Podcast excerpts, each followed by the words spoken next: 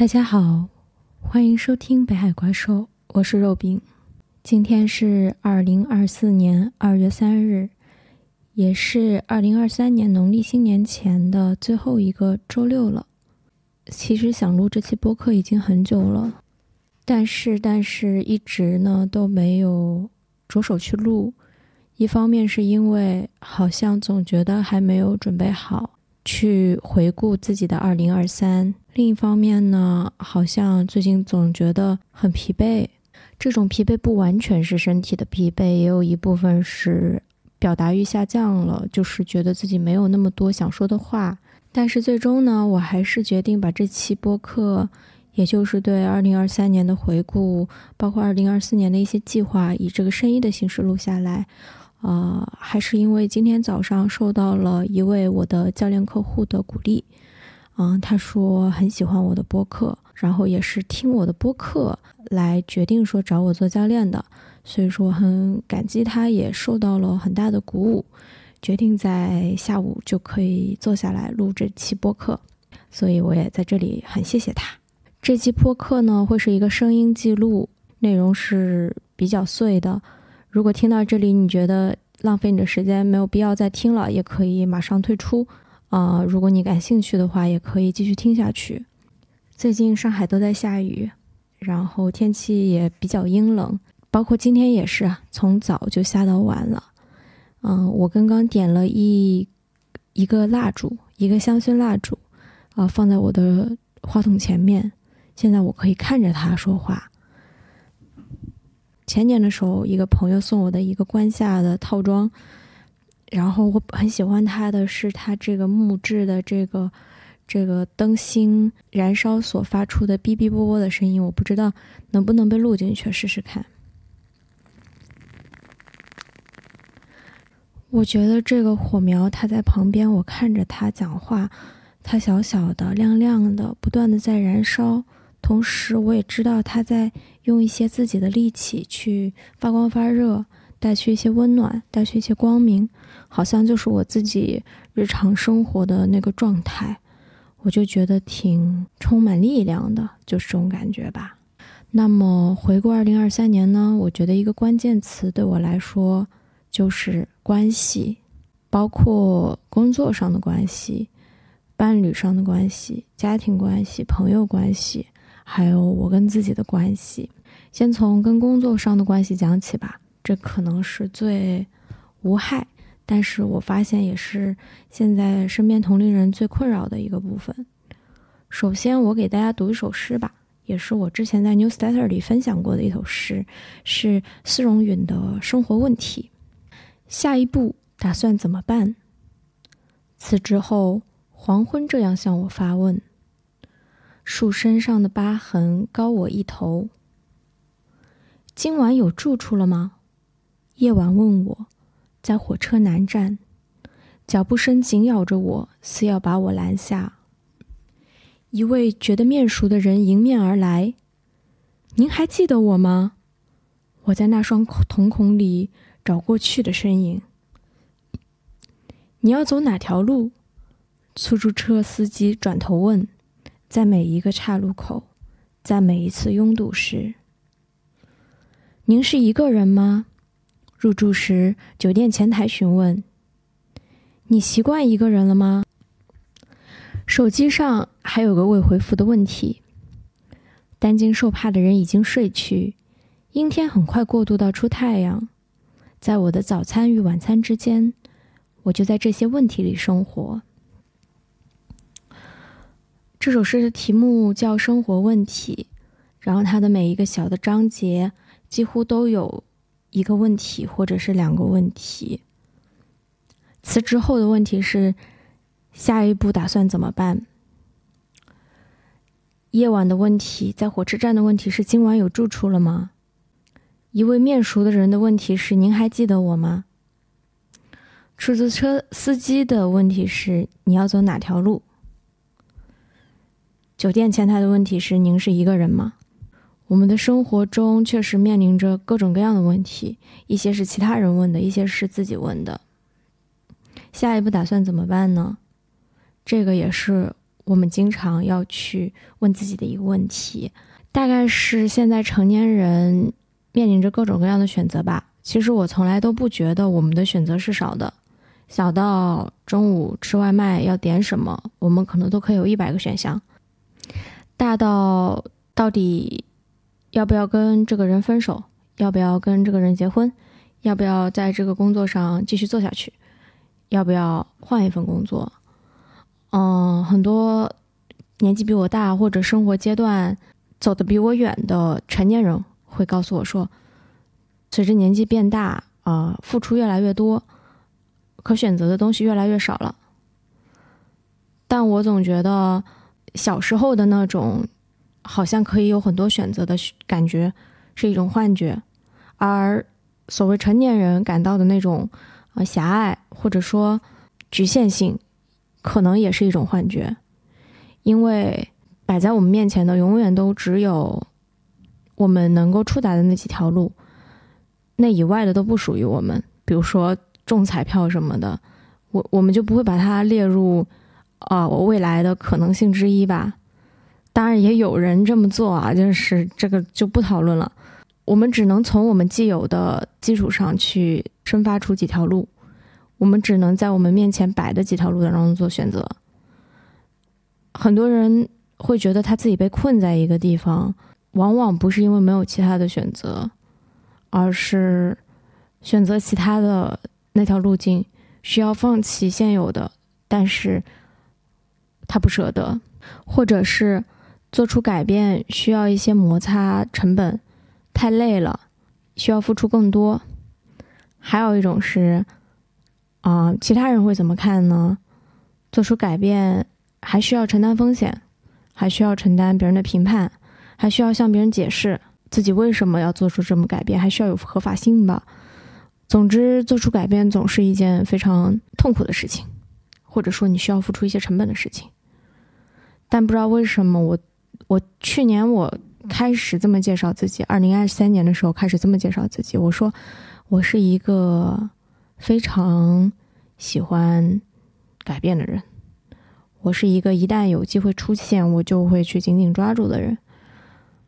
这个小到有一个人找上我，问我说：“嗯，要不要跟他一起吃顿饭？”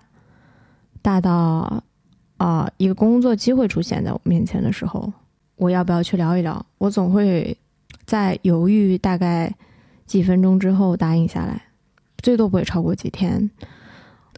这个固然给我带来了一些坏处了，就是把自己搞得太累啊，做太多事情啊，嗯，还有就是，嗯，可能尝试的事情太多，但都不深。但我也渐渐接受了自己这个样子，因为我从来都没有因为做了什么事情、尝试了什么事情而后悔，我总是因为没做什么事情而后悔的。这个就是我现在做选择的一个判断。我会不会因为做了这个事情或者没做这个事情，以后留下遗憾呢？如果会的话，那就去做吧。最后往往会发现，硬着头皮做了也没有想象中的这么可怕。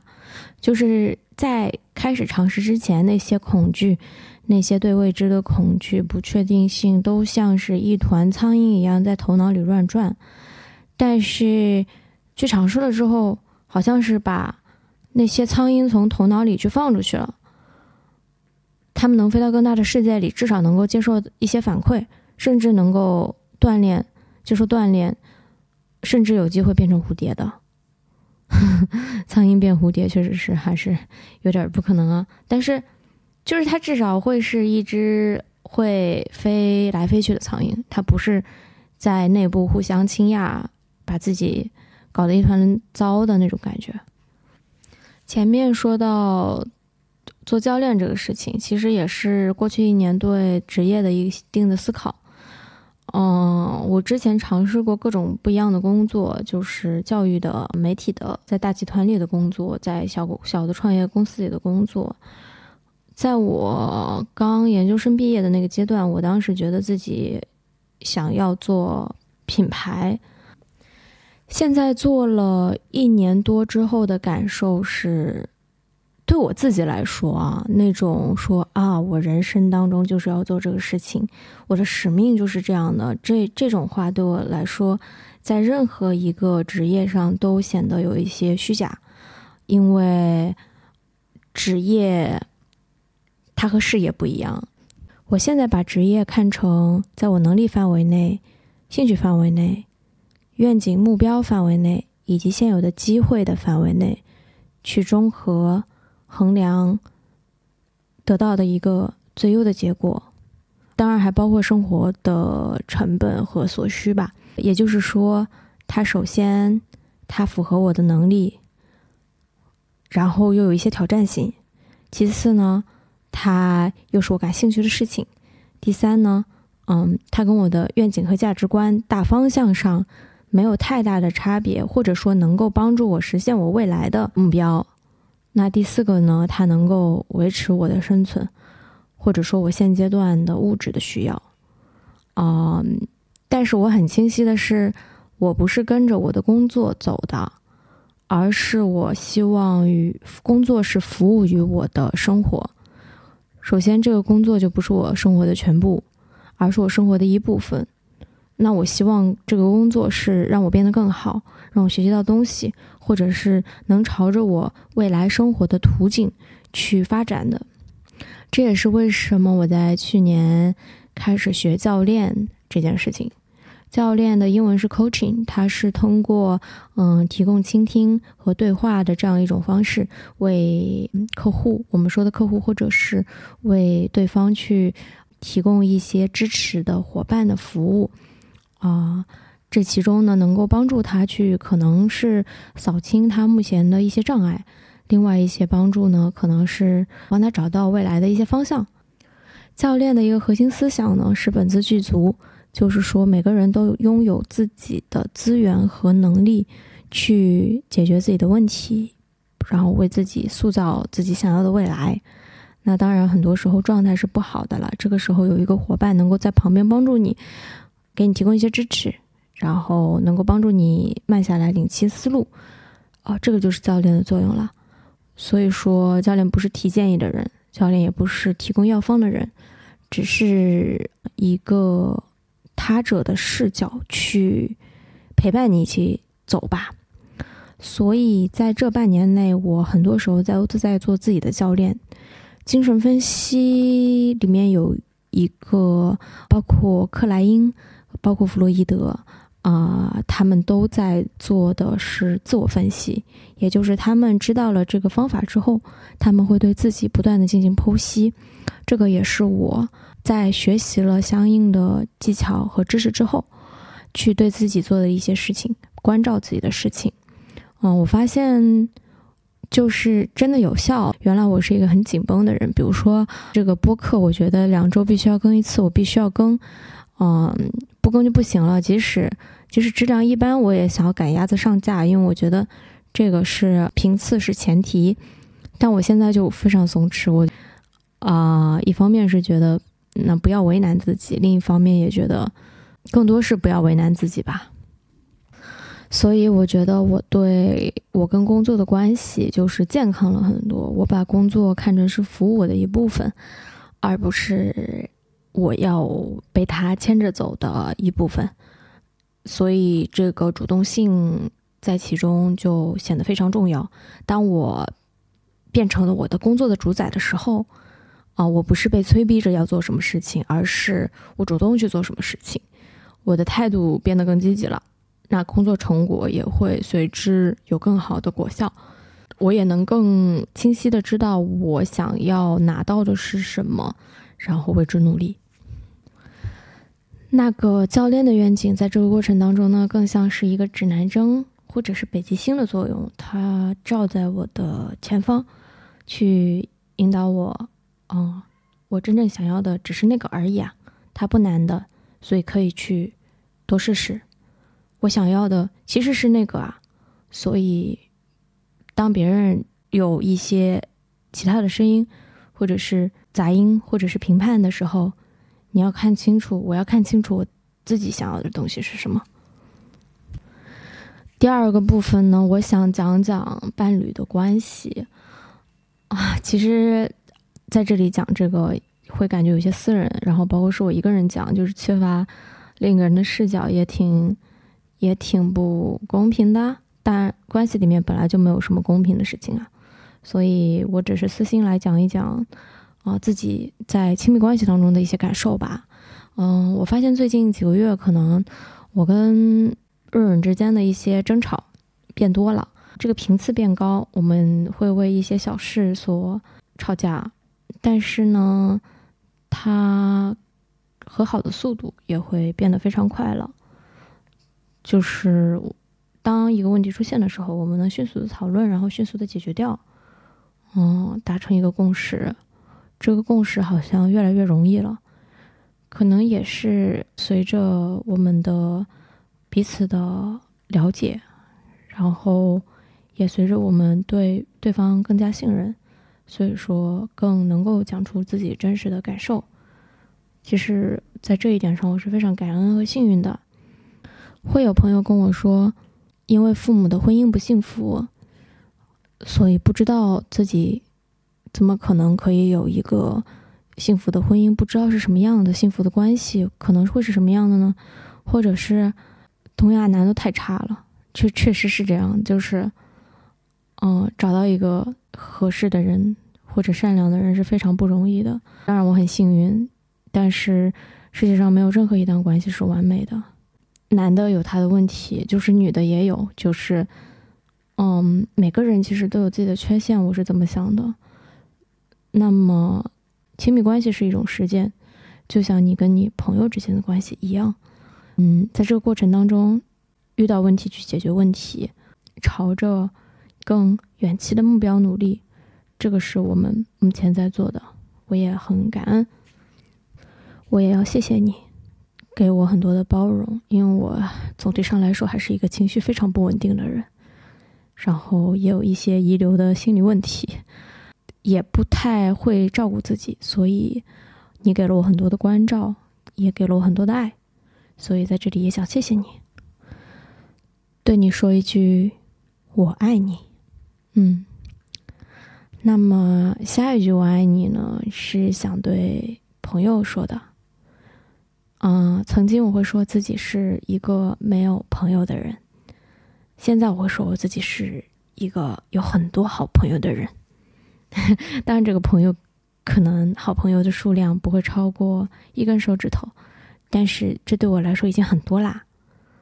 这里我要特别提到麦子，就是也是我的教练客户之一，也是我的一位非常非常好的朋友。嗯，前段时间几个星期前吧。就一两个星期前，我们刚刚结束了我们最后一次教练。那个时候，他正在承担一个非常大的啊互联网的工作上的项目，嗯，责任也很大，工作也很忙。当然，他是一个非常非常负责和认真的人，不管在工作上还是在对待朋友上。所以说，他非常的累、疲惫，也给自己加了很多压力。看到这样的他，我很心疼。我心疼的是，他没有好好睡觉，没有好好照顾自己，牺牲了自己的时间，更多的为他人去考虑和着想了。嗯，这个是他的优点，但作为朋友，我也很希望他能多关照一点。麦子对我来说就是一个小太阳一样的人，他是那种你一听他说话，你就会感到快乐的人，他很真实。他会大笑，他会流露悲伤，他会直接的表达观点。当然有很多很多的话。他如果喜欢一个人的话，可能就会倾注他所有的爱。他会在节日的时候不停的寄来礼物，而且这个礼物显然都是他精心挑选的。今年圣诞节的时候，我们收到他的一个大礼包，里面有彩虹色的围巾，红绿色的无印良品的袜子。香港去香港有旅游的时候，特地买来的巧克力饼干，还有他手写的卡片。他真的是一个非常非常有精力和活力的人。如果你不小心在路上遇到他的话，他可能抓着你的胳膊讲讲上半小时都停不下来。即使工作日已经每天都很疲惫、很忙碌了，他每个周末都可能穿梭在不同的城市里去记录，用文字呀，用播客呀，而且他很平易近人。他所说的其实都是一个最平凡的人的喜怒哀乐，一些会发生在我们每一个人身上的事情。这样一个从不吝啬给出自己的爱的人，怎么能不让人喜欢呢？他有一档播客叫做《废柴马拉松》，还有一个同名的公众号，你都可以读到和听到他的故事。我在这里讲述麦子呢，只是因为作为朋友，我得到了他的很多爱，而我现在也想把这份爱传递给你。我跟麦子是因为播客认识的，当时我在做一个叫做“若有所播”的播客专栏，那么麦子申请成为了专栏的一个撰稿人。所以当时我们会定期每周一次的开会。麦子其实是一个非常主动的人，他提出了很多选题，也有很多想法，而且执行力很强。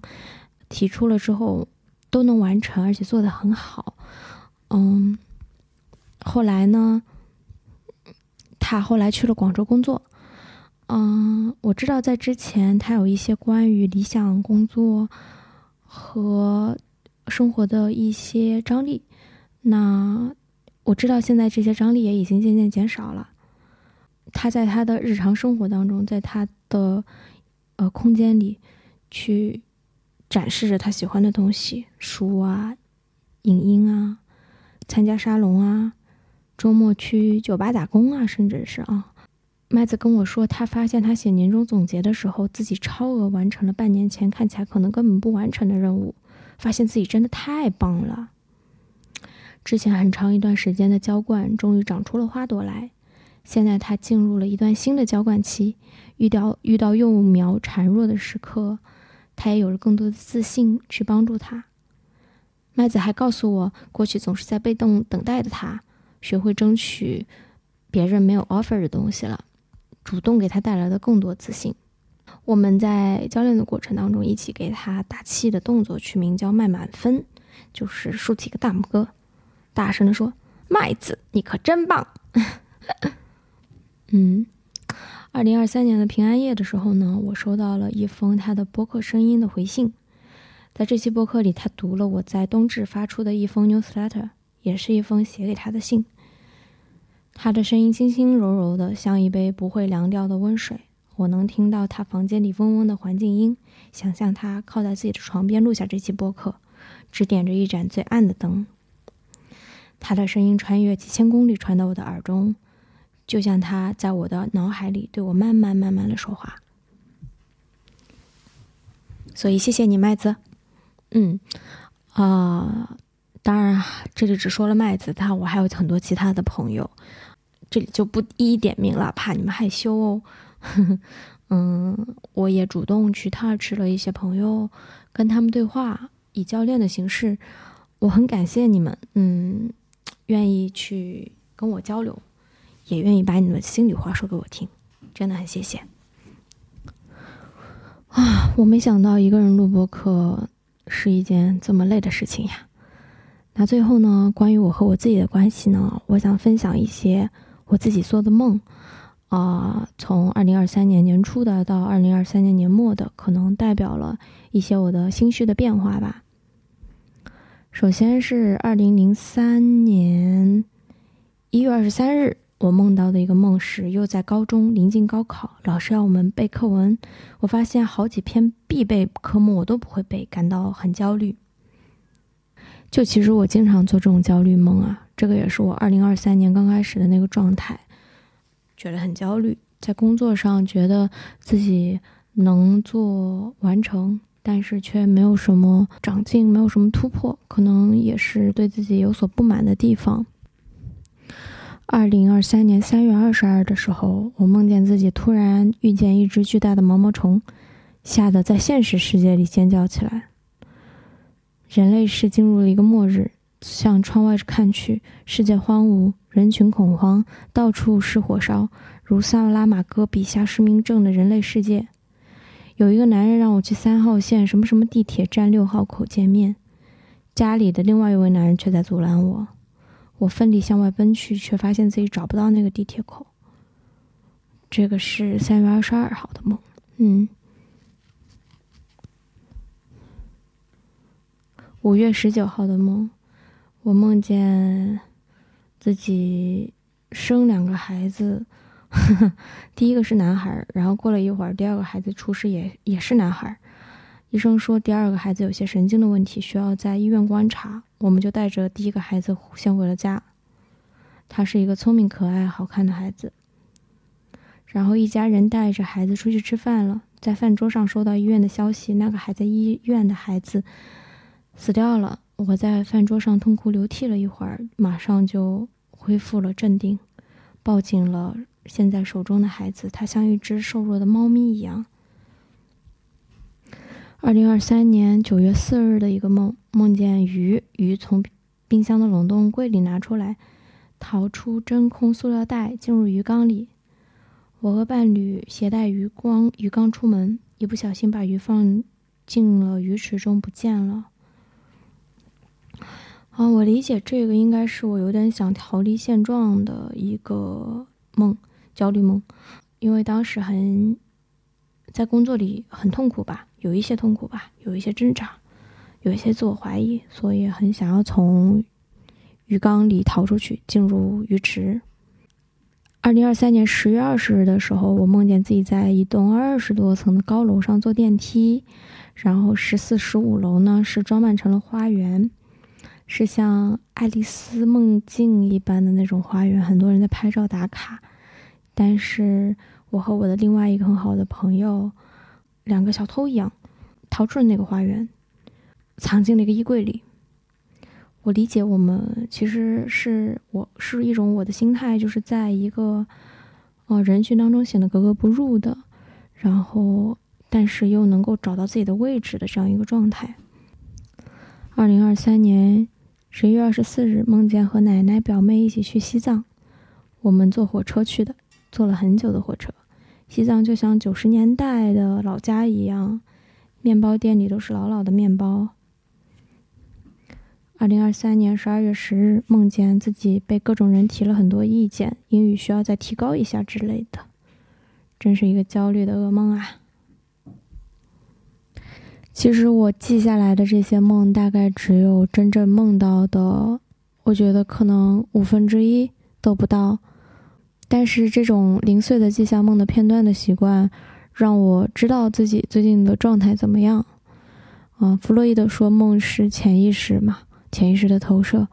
嗯，我大概能跟我的现实去关联上自己的状态。嗯，那么从年初到年末的话。我还是觉得自己对自己宽容了很多吧，有了很多和解，有很多允许，有很多接纳，然后也更清楚的知道自己想要什么。嗯，另外我感到自己的自信心也提高了很多，就是自己的能力被认可了，自己认可了自己的能力，现在也在做百分之八十是在做自己想做的事情，所以我要在这里谢谢我自己，也跟自己说一句。辛苦了。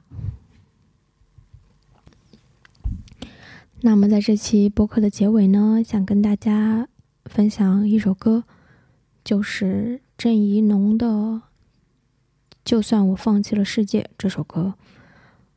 郑怡农是一个台湾的歌手，也演过一些电视剧。早期的时候，我很喜欢他的歌，因为他的歌词很干净，就像他的声音一样。在这里呢，我就不放给大家了，大家感兴趣可以去搜。但是我想给大家唱一下，就算我放弃了世界，就算我放弃了世界，请你别放弃我，就像我始终愿意。静静听你说，听你走路的声音，听你的静默，听你打开一扇门，让回忆流过。或许有时候残忍。或许有时候天真，或许成一个大人，但我想牵你的手，但我想你。